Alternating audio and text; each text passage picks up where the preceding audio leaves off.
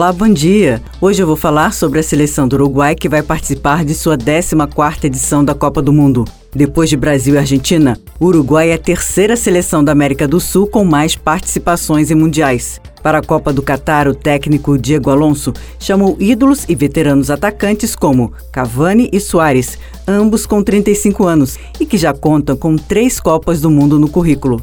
Não dá para dispensar jogadores tão experientes, não é mesmo? Mas é preciso inovar e pensar na renovação da seleção.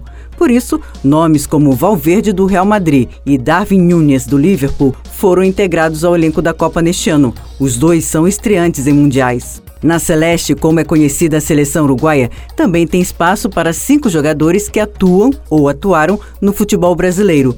São eles Arrascaeta e Varela do Flamengo, Canóbio do Atlético Paranaense, Diego Godin, ex-Atlético Mineiro e Matias Vinha, ex-Palmeiras. Bom, o Uruguai está fazendo a sua preparação para a Copa do Mundo em Abu Dhabi, nos Emirados Árabes, e viaja para o Catar neste sábado, dia 19. A seleção uruguaia está no grupo H da Copa, ao lado de Portugal, Coreia do Sul e Gana. A estreia é contra os sul-coreanos e é sobre eles que Pedro Paulo fala hoje às quatro e meia da tarde. É o Radar Antena 1 Rio, na Copa.